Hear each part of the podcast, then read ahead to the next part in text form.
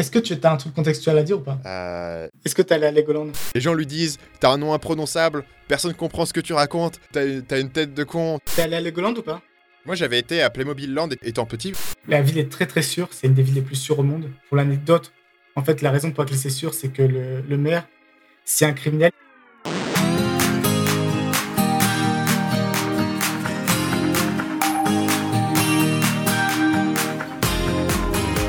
Écoutez le podcast Nomade Digital, l'émission de ceux qui veulent prendre le contrôle de leur temps et de leurs revenus pour pouvoir vivre et travailler n'importe où dans le monde. Chaque semaine, venez discuter entrepreneuriat, productivité et voyage avec deux gars qui le vivent au quotidien.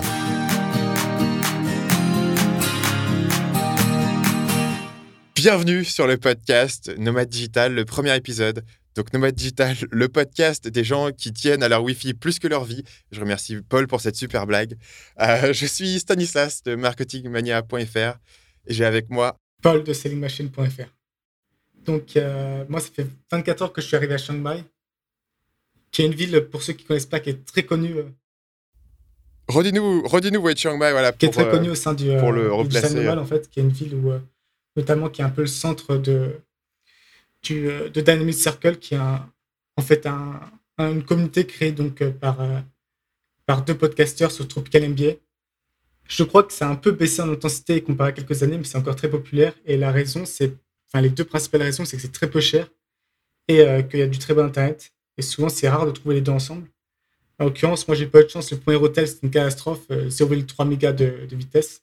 Mais là, je suis dans un nouvel hôtel, c'est impeccable et, et je pense rester euh, quelques bons mois à Chiang Mai. J'ai vu que tu m'avais envoyé le lien vers un appartement de euh, 170 mètres carrés qui coûtait quoi euh, 35 000 bahts, ça fait euh, 900 euros? 809 euros, ouais. Ouais. Ouais, j'ai halluciné parce que, parce que la Thaïlande, en principe, c'est quand même plus cher que les. Parce qu'avant, j'ai vécu aux Philippines. Et la Thaïlande, c'est censé être plus cher que les Philippines. Mais là, en l'occurrence, euh, pour le logement, c'est euh, tout ce qui est haut de gamme, ça a l'air nettement moins cher, en fait. Et c'est pareil pour les hôtels aussi. Hmm. Les coûts à Chiang Mai sont très bas. C'est ça. Euh, donc aujourd'hui, du coup, c'est notre premier épisode. Donc ça va être un épisode un peu particulier dans lequel on va euh, se présenter qui est-ce qu'on est. On va présenter un peu le sujet de ce podcast. Euh, on va avoir tout ça. On va pouvoir discuter un peu de nos motivations pour parler de tout ça. Juste avant de rentrer dans le sujet du jour, c'est important de noter que ce podcast, pour nous, c'est un peu une expérience. Avec Paul, on s'est mis d'accord sur le fait de euh, enregistrer les 12 premiers épisodes ensemble, euh, les lancer sur iTunes et voir comment euh, les auditeurs réagissent. Je pense qu'on a tous les deux beaucoup de projets différents et donc du coup on, teste un peu l'eau. Si c'est quelque chose qui vous plaît, on vous sera très reconnaissant de nous en parler et en particulier pour un podcast, le plus important que vous pouvez faire pour nous soutenir, c'est vous rendre sur iTunes et nous laisser euh, une évaluation. Puisque les évaluations sur iTunes vont nous permettre de monter dans les rankings, d'avoir des nouveaux auditeurs, etc. Donc vraiment, si vous, si vous appréciez euh, ce podcast, même si on est encore que au premier épisode, voilà, euh, iTunes, c'est l'endroit où vous rendre pour nous faire savoir ça.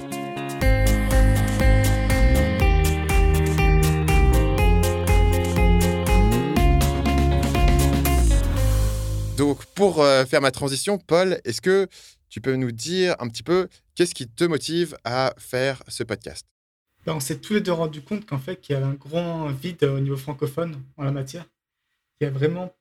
Il y a déjà très peu de sites qui parlent de digital nomade, mais en, matière de podcast, il n'y a vraiment rien. Euh, même pas qui s'en rapprochent un peu. C'est, ça reste juste business, quoi. Il y a un peu de, au sujet de l'indépendance financière, mais ça s'arrête là. Donc, on s'était dit que c'était une occasion pour nous justement de parler un peu de notre mode de vie. Euh, aussi partager avec d'autres nomades digitaux, que ce soit au niveau de nos astuces, euh, nos philosophies aussi en matière de business, en matière de euh, justement de mode de vie. Et aussi, j'imagine qu'il y a beaucoup de gens qui vont écouter ce podcast en justement avec le souhait de devenir nomade digital. Et euh, avec ce podcast, on espère aussi les, les inspirer, les, accompagner dans le processus. Euh, moi, j'ai un, donc j'ai un site et je demande systématiquement à toutes les personnes qui s'abonnent à ma, qui s'abonnent à ma mailing list euh, pourquoi est-ce qu'ils euh, veulent lancer leur business Amazon FBA. Et la réponse, euh, la majorité, c'est pour pouvoir voyager. Donc, je pense qu'il y a une forte, euh, une forte demande dans la matière. Euh, je vais me faire un peu l'avocat du diable parce que quand les gens me disent euh, je vais t'apprendre à monter un business, à voyager, etc., tout de suite l'idée que j'ai c'est que derrière on va aller essayer de me vendre une formation à 2000 euros je pense qu'on peut clairement dire, est-ce que Paul, tu as l'intention de me vendre une formation à 2000 euros? Non, il n'y a vraiment aucune intention sur ce podcast. C'est juste parce que honnêtement, ça nous plaît de le faire. C'est principalement ça. Donc voilà, on a tous les deux, on a tous les deux des business qui nous font euh, gagner notre vie par ailleurs. Euh, euh, Paul en particulier sur l'Amazon FBA, on aura l'occasion d'en reparler. Moi sur la pub Facebook, etc. donc le but de ce podcast, pour nous, quand on en a parlé au départ, je me souviens parce que c'était c'était l'idée de, pouvoir faire de nouvelles rencontres, de monter un peu un système de communauté, de pouvoir voilà, avoir un peu cet impact-là de ce côté-là. Euh, on n'a pas vraiment de, stratégie extrêmement euh, fine en termes de monétisation euh, pour le moment. Donc, Paul, j'ai alludé à l'instant que tu gagnais ta vie autrement. Est-ce que tu peux nous dire comment est-ce que tu gagnes ta vie? Alors, il y a plusieurs pôles. Le principal en ce moment, c'est justement c'est Amazon FBA. Donc, en fait, le principe, c'est d'envoyer votre stock à Amazon, de vendre vos produits sur Amazon, et c'est Amazon qui expédie votre produit directement au client. Donc, ça, c'est une chose. Euh, donc, je tiens un site sur le sujet parce qu'il y a très peu d'informations en matière au niveau francophone. Euh, j'ai aussi plusieurs sites e-commerce hébergés par moi-même sur PrestaShop. Euh, donc, dans ce cas, c'est le dropshipping. Et après, en fait, j'ai plutôt quatre pôles. J'en ai encore un autre, c'est en fait c'est un service Twitter qui permet donc tout simplement d'acquérir des abonnés qualifiés. Et la dernière chose, celle par laquelle j'ai commencé, c'est un site d'autorité qui était à la base un site de niche, mais à force de grossir, on est devenu un site d'autorité. Et je crois que c'est à peu près tout. Donc, quand est-ce que tu es devenu digital nomade pour resituer? C'était en, septembre 2015, donc ça fait bientôt un an et demi. Euh, en fait, je venais de finir mes études il y a 2-3 mois avant. Euh, j'avais pas envie de. À l'époque, j'étais en Angleterre. J'avais pas envie de rester en Angleterre. J'avais pas envie de retourner en France. Je me suis dit qu'il fallait trouver une solution et, et c'est là que j'ai commencé un peu à lire à propos de notamment le blog de Pat Flynn et puis après euh, Niche Poursuite, et ainsi de suite. Tu as dit septembre 2015, c'était pas plutôt septembre 2014 Exact, exact. Et c'était quoi ton premier pays? Le premier pays dans lequel je suis allé, dans lequel je suis resté d'ailleurs, c'est les Philippines. Donc je suis allé à Davao, euh, qui est aussi relativement connu au sein de Digital Nomad. Euh, il y a plusieurs raisons pour cela. Bah, Internet est à peu près correct. Je dis correct, c'est pas, c'est pas génial non plus. La ville est très très sûre. C'est une des villes les plus sûres au monde. Euh, pour l'anecdote, en fait, la raison pour laquelle c'est sûr, c'est que le, le maire, si un criminel, il n'y a pas vraiment de procès en fait. Le criminel se fait tirer une balle dans la tête. Ce qui est un avantage d'être efficace, et ce que si je vous déconseille de commettre un crime parce qu'il peut vous arriver la même chose. Euh, donc c'est... Je ne connaissais pas du tout cette anecdote. c'est le, maire, bah, je peux, je peux, je peux euh, en parler un peu plus. C'est le maire euh, qui s'appelle Duterte. Et avant, Davao, justement, était une ville très criminelle, très dangereuse. Et quand il est arrivé, en fait, au lieu de faire des procès qui prendraient des années, il s'est mis à, choper lui-même, hein, avec, ses, avec ses policiers, à aller chercher les criminels et à les emmener dans la forêt leur tirer une balle dans la tête. Et ce qui a fait que tu n'avais plus trop envie de commettre des crimes à Davao et il semble que les criminels se soient exportés euh, ailleurs ou, ou arrêter leur activité. Donc au moins, bon, c'est pas, c'est pas très, euh, c'est pas très euh, éthique, mais ça a fonctionné. Et donc, donc c'est, une ville très ah, sûre. Et vous pouvez vérifier par vous-même, vous tapez Davao classement au ranking les villes les plus sûres, et il me semble que c'est la quatrième ville la plus sûre au monde. Donc, donc ça, c'est, ça, c'est sympa. la vie est pas chère non plus. Euh, à Davos, vous avez une île juste à côté qui s'appelle Samael donc S-A-M-A-L. Donc, si vous tapez ça sur Google Images, vous allez voir des images hallucinantes. Et euh, c'est aussi un gros avantage, c'est que vous pouvez y aller en 30 minutes en bateau, vous êtes sur cette île et euh, vous êtes au, paradis. Donc, tous ces points font que Davao est vraiment une bonne ville pour commencer. Donc, qu'est-ce qui t'avait attiré à Davao? Tu en avais entendu parler où? Il me semble que c'était Empire Flippers. Donc, en fait, c'est des, des, Américains qui, fait, avec une marketplace pour vendre et acheter des sites. Euh, donc c'était comme ça que j'ai entendu parler. Après, j'ai fait un peu de recherche. Mais je t'avoue que j'ai pas. Je me suis pas tellement. Euh, en fait, je voulais juste aller quelque part. Je savais même pas si j'allais rester plus d'une semaine, en fait. Euh, donc, je voulais juste aller quelque part. Puis après, ça m'a plu, donc je suis resté plus longtemps. C'est ce qui se passe souvent d'ailleurs. C'est que généralement, je choisis pas de rester à un endroit pendant six mois. C'est juste qu'on y va, on trouve ça bien, et puis on y reste. Tu te souviens de ton premier jour, le moment où tu es descendu de l'avion? En fait, quand je suis descendu de l'avion, directement, je me suis fait arnaquer par un taxi. Bon, l'avantage, c'est qu'il vous arnaque, il vous arnaque pas de beaucoup. Bienvenue en Asie. En fait, au lieu de payer 4 euros, j'ai payé 10 euros pour un trajet de 30 minutes. Donc ça, allait en fait, mais je me suis quand même fait arnaquer. Et donc par contre, il faisait nuit, donc je voyais rien. Donc je me rendais pas compte du tout de la pauvreté. Euh, par contre, quand je suis sorti euh, le matin de l'hôtel, en fait, c'est ça qui est génial en Asie. Pas génial du tout, mais c'est euh, tu peux avoir un hôtel, un magnifique hôtel au milieu d'un bidonville. Quoi. Ça... Et donc je suis sorti de, je suis sorti de l'hôtel et là, ça a été un peu le choc de voir effectivement, pour quelqu'un qui est jamais allé dans ce genre d'environnement, maintenant, ça me paraît normal, mais pour quelqu'un qui est jamais allé, ça fait très bizarre. Et aussi tous les gens qui vous observent, euh, pas discrètement du tout, donc vous êtes, euh, tout le monde vous suit du regard. Les gens vont des fois s'arrêter de marcher pour vous regarder. C'est assez impressionnant à ce niveau-là. Donc il, faut quand même quelques jours d'adaptation. Que après le premier jour, je me suis dit, putain, est-ce que j'ai pas fait une énorme connerie. T'as as eu des gens aux Philippines qui t'arrêtent pour, pour prendre des photos avec toi? Alors, dans les villes, pas trop. Par contre, euh, effectivement, dans les, euh, quand on part un peu dans les campagnes, très souvent, on me demande aussi beaucoup de faire des, euh, aux Philippines, de faire des bisous aux bébés. Donc, ils me présentent leur bébé et ils me demandent de leur faire un bisou. Apparemment, ça porte chance. Donc, pourquoi pas? Je n'ai rien contre. Effectivement, quand tu sors un peu des grosses villes, il y, a beaucoup de gens qui demandent de prendre en photo. Parce que tout simplement, c'est sûrement le, le seul blanc de moins de 50 ans qui verront de leur vie. C'est juste ça, en fait. Et j'imagine que c'est un peu moins le cas en, Thaïlande, Chiang Mai, tout ça, parce que faut savoir, Davao, en fait, c'est euh, sur une île qui s'appelle Mindanao. Mindanao est très réputé pour son terrorisme, ce qui n'est pas une bonne réputation à avoir. Hein.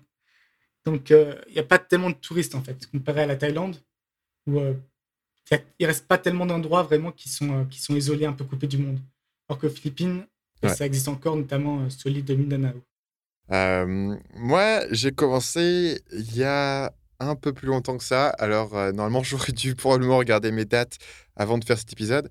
Euh, moi, j'ai dû commencer pour la première fois quand j'ai débarqué en Asie. C'était à Singapour, euh, tout début 2013, quelque chose comme le 5 janvier 2013, où j'étais pas encore vraiment. Alors, je suis, je suis allé à Singapour parce que j'avais un deal avec mon école pour y aller. Donc en fait, j'étais euh, mon, école a un campus là-bas. Euh, donc à l'époque, j'étais encore étudiant, donc j'étais pas un vrai nomade digital, mais seulement où j'étais débarqué euh, en Asie. À l'époque, je commençais déjà un petit peu à bosser, à voir, à voir mes sites, etc. mais c'est à la suite de ça, c'est-à-dire bah, à la fin de, de, mon, de mon semestre en fin juin, où là, bah, tout le monde rentrait en France pour aller faire ses stages. Et j'ai eu un peu un moment de vérité où, euh, en fait, ce qui s'est passé, c'est qu'à Singapour, tu as cet aéroport incroyable qui est l'aéroport de Changi, et donc tu as des vols pas chers pour aller partout. Donc au lieu de rester. Et surtout à l'aéroport de Singapour, tu as, le, as les fauteuils où tu, gratuitement où tu peux te reposer les jambes. Là. Gratuitement, c'est incroyable. Te reposer les jambes, tu veux dire un fauteuil de massage? C'est ça, le fauteuil de massage des jambes qui sont gratuits. Euh, bah, c'est ça la richesse de Singapour. autant que tu veux, quoi. C'est génial. Et la euh, dernière fois, il y a un gamin qui a essayé de me virer de, de mon siège, quoi qui me demander s'il pouvait aller sur mon chef. Je me dis non, non, je n'ai pas fini. je, suis parti, je, suis parti, 30 secondes plus tard parce que j'avais un peu honte. Mais... quel podcast de salaud, quoi. Le mec qui fait l'apologie de, des criminels, euh, qui laisse pas les enfants euh, prendre son siège, etc. Ouais. Donc, en fait, ce qui se passait euh, quand j'étais à Singapour, c'est que tout le monde était tout le temps, tout, enfin, tous, mes, tous mes camarades de classe étaient tout le temps à faire des week-ends, tous les week-ends, etc. Donc, au bout de six mois, en fait, plus personne n'avait de thunes. Moi, j'avais passé six mois principalement à rester à Singapour. J'avais juste pris le bus pour aller en Malaisie. Mais prendre le bus pour aller en Malaisie depuis Singapour, ça te coûte 5 euros. Et ton week-end entier te coûte 22 euros, quoi. Enfin, c'est absolument n'importe quoi. Quand tu vas à Tioman, par allé à Legoland ou pas? Quoi? Est-ce que tu es allé à Legoland? Euh, Legoland, c'est en Malaisie? Ouais, c'est en Malaisie. C'est pas trop en Singapour à une heure. Oh, putain, t'as. Je suis pas allé. Bah, je pense que j'ai raté un truc de ma vie, donc maintenant que tu me dis que ça existe, euh, il faudrait que je, je, pense à y passer la prochaine fois. Numéro 1 sur la bucket list. Donc tu y, as, été, toi, c'est comment Legoland? Euh, C'est un peu comme à Disneyland, quoi. Non, ouais, c'est sympa, c'est sympa. Après, c'est un, un, parc d'attractions, t'as beaucoup de queues. Mais euh, parmi les parcs d'attractions, c'est un, un, des meilleurs, je trouve. Ah, c'est un parc d'attractions, je pensais que ça allait être un truc avec que des Lego où tu joues au Lego. Non, c'est juste un, un, peu comme Parc Astérix, c'est basé sur Astérix. bah là, Legoland, c'est basé sur les Lego, tout simplement. Parce que moi, j'avais été à Playmobil Land étant petit, parce qu'il y a un Playmobil Land en région parisienne. Et Playmobil Land, il y a juste, c'est un, parc géant avec tous les modèles de Playmobil qui existent. Et tu veux en jouer au Playmobil. D'accord. En fait, ce podcast, c'est d'abord les recommandations de, pas d'attraction. Ce, ce, podcast est absolument, absolument random pour l'instant. bah, ça donnera un petit peu à euh, podcast numéro 1, les meilleurs parcs d'attractions pour enfants au monde. Euh, voilà. Donc pour moi, le moment vérité, c'est ça, tu vois. Euh, tout le monde avait claqué toute sa thune pendant six mois à Singapour. Moi, j'avais un peu mis de côté. Je commençais à avoir mon business. Je me suis dit, soit je dois rentrer en France comme tout le monde et faire mon stage pendant la deuxième moitié de l'année, soit je pars en freestyle et je fais mon propre truc. Donc j'ai pris un billet d'aller aller simple euh, pour Bali. Je débarqué à Bali. je me, suis, je me suis trouvé une piole à côté de la plage et tous les jours j'ai été, j'ai été au café avec vue sur la mer, avec les surfeurs à côté. Euh, et j'ai bossé sur mon business.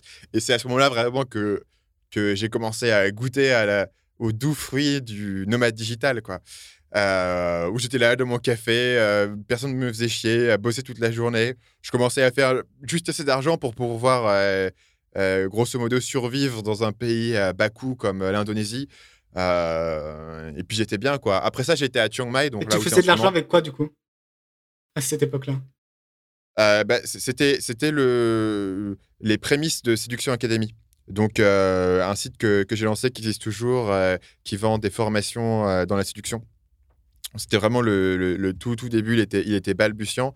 Mais euh, voilà, en fait, je voyais, je voyais que ça allait commencer à, à pouvoir prendre un peu de l'aile. Donc au départ, bah, au, départ à Singapour, etc., je vivais sur mes, euh, sur mes économies, euh, puisque j'étais étudiant, etc. Et tu gagnais combien à l'époque, tu dirais environ? Justement, au moment tu t'es lancé, au moment où tu es parti de Singapour à Bali, tu gagnais environ combien par mois? Pas plus de 500 euros. D'accord, on était pareil en fait. Je pense que c'est. Je gagnais, je gagnais très peu. Je pense que c'est beaucoup de gens justement 500. Moi c'était 600 euros, me semble. C'était un peu la même chose quoi. Les gens 500 et 600 euros, ils commencent à, à se dire que c'est bon quoi.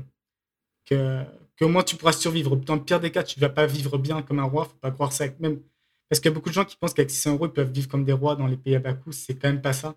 Mais 500, 600 euros, tu vas survivre correctement. Quoi. Hmm. Bah l'idée après, c'est de te dire. Euh, est-ce qu'il vaut mieux rentrer, prendre un boulot, etc. Ou est-ce que je peux survivre avec ça, continuer à monter mon truc et avoir un peu une trajectoire et pouvoir monter quelque chose qui va, qui va tourner sur le futur quoi. Donc pour moi, ça valait mieux. Ça faut avoir confiance que ça va augmenter ça. Ouais, faut, faut miser un peu dessus. Mais bon, après, quand tu, quand tu vois tes chiffres, euh, généralement, quand tu es entrepreneur, tu as un certain niveau de confiance en toi, même un peu, euh, euh, un peu déconnecté de la réalité parfois, il faut bien le dire. qui te permet de, de, prendre potentiellement euh, ce bond-là vers l'avant. Euh, ceci dit, moi, je ne conseillerais pas à tout le monde de, de bouger dans un pays euh, en faisant aussi peu d'argent. il faut savoir que j'étais déjà en Asie, j'étais à Singapour. Le billet d'avion pour Bali, de toute façon, sinon, il fallait que je rentre en France, donc c'était encore plus cher. Le billet d'avion pour Bali, c'était, c'était je sais pas, 50 dollars ou un truc comme ça. donc, je dépensais moins d'argent en fait à aller à Bali que rentrer en France avec mon billet d'avion et puis retrouver un appart, etc. Euh, ouais, j'étais dans une situation où j'ai presque été euh, euh, poussé dans, dans, ce mode de vie-là. Quoi.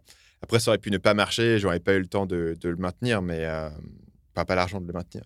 Est-ce que c'est -ce que c'est vraiment juste les circonstances, c'est par toi-même ou tu as eu des inspirations autres, externes, pour un peu t'exposer à ce mode de vie quoi alors, alors, moi, j'étais, j'étais, j'avais lu déjà la semaine de 4 heures depuis longtemps. Donc j'avais déjà, j'avais déjà ce rêve. Hein. Ce que je veux dire, c'est que l'occasion s'est présentée, si tu veux, euh, plutôt qu'elle ne l'aurait pu autrement. Moi, j'étais déjà absolument obsédé par faire ça. C'était déjà mon truc. Euh, je me souviens du moment où j'étais à Singapour. Donc c'était vraiment au tout début, tu vois, première moitié de 2013. Le moment, je me souviens encore, où je marchais dans la rue en train d'écouter euh, un podcast. Et, et j'ai eu cette révélation qui m'a frappé en me disant euh, parce que au départ, moi j'étais étudiant, tu vois, dans une école de commerce prestigieuse, etc. Euh, je m'intéressais au business en ligne, mais j'avais aussi cette idée que j'allais devenir euh, soit banquier, soit consultant en management, quoi. Il y, a eu, y a eu un instant où ça a basculé pour moi, où j'ai réalisé que ouais, bah, j'allais mettre vraiment l'effort pour le faire et j'allais devenir entrepreneur, j'allais faire du business sur le web. Et il y a eu cette bascule-là qui arrivait assez tôt, qui arrivait bien avant que, que je débarque à Bali. Donc clairement, j'avais cette idée que quoi qu'il arrive, j'allais coûte que coûte y arriver ça faisait assez longtemps avant ça que, que j'y pensais. Je pense que tu as un an, un an et demi avant ça, j'avais déjà commencé à y réfléchir. Euh, et j'avais lu la semaine de 4 heures, et j'avais lu les blogs, et j'écoutais le podcast de Pat Flynn avec, comme toi, avec une grande religiosité, etc. Et par ailleurs, à mon avis, ça vaut le coup qu'on s'arrête là-dessus parce que ça, ça fait le tour, à mon avis, de tous les sujets dont on voulait traiter dans cet épisode, c'est-à-dire l'impact que le podcasting a eu sur nos parcours. Donc pourquoi est-ce que parmi tous les endroits où j'ai été après être à Singapour, j'ai été à Bali euh, Parce que j'avais beaucoup entendu parler de Bali dans un podcast, euh, dans le Tropical MBA en, l'occurrence. J'avais appris le business par le podcast de Pat Flynn. J'écoutais beaucoup d'autres podcasts comme Shramco, Fizzle, etc. J'étais un gros gros fan de podcasts. Pour moi, le podcast plus que tout euh, a eu un impact énorme sur ma trajectoire en tant que digital nomade, etc. C'est marrant que tu dis ça parce que moi, effectivement, maintenant, je viens de me souvenir que c'est comme toi, en fait. C'était le, un podcast de, de Empire Sleeper sur euh, Davao. En fait, ils parlaient de leur vie à Davao, qui m'avait justement convaincu à aller là-bas. Donc, dans les deux cas, en fait, c'est on a choisi notre ville en, en fonction de, de, ce qui était recommandé par les podcasters. Et je pense que la raison pour laquelle euh, les, les nomades digitaux, mais en général, les gens euh, ont cette, un peu cette thématique-là, sont obsédés par le podcast, c'est parce qu'en fait, il y a beaucoup de moments dans la journée où tu as l'impression de perdre ton temps parce que tu dois faire quelque chose, conduire ou je sais pas quoi, être dans les transports en commun. Et justement, écouter un podcast, ça permet d'optimiser ce, temps-là pour quand même apprendre quelque chose, même quand tu fais quelque chose de, chiant ou, euh, euh, ou pas intéressant. Clairement, clairement. Et, euh, et puis, il faut dire qu'il y a aussi cet aspect supplémentaire en termes de, de confiance. Moi, c'est quelque chose dont je parle souvent sur mon propre podcast quand je parle de pourquoi je fais des podcasts.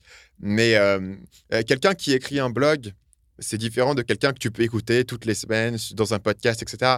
Et ce niveau de confiance-là qui est développé par le podcast semaine après semaine est suffisant pour que tu sois prêt à, à prendre le risque de déménager dans un nouveau pays où tu connais personne. Sans même les connaître. Sans- sans vrai, connaître personne, vois. personnellement, ça. Ça se trouve, ça se trouve, c'est des connards. Moi, finalement, j'ai fini par les rencontrer, euh, les gars de ce podcast, euh, longtemps après, parce que je suis C'est allé- des connards pas? Non, pas du tout. Ils sont super cool. Ils sont... En fait, ils sont super modestes, parce que moi, j'étais à leur conférence. Euh, le DCB KK. Et, euh, et donc, les gars organisent la conférence.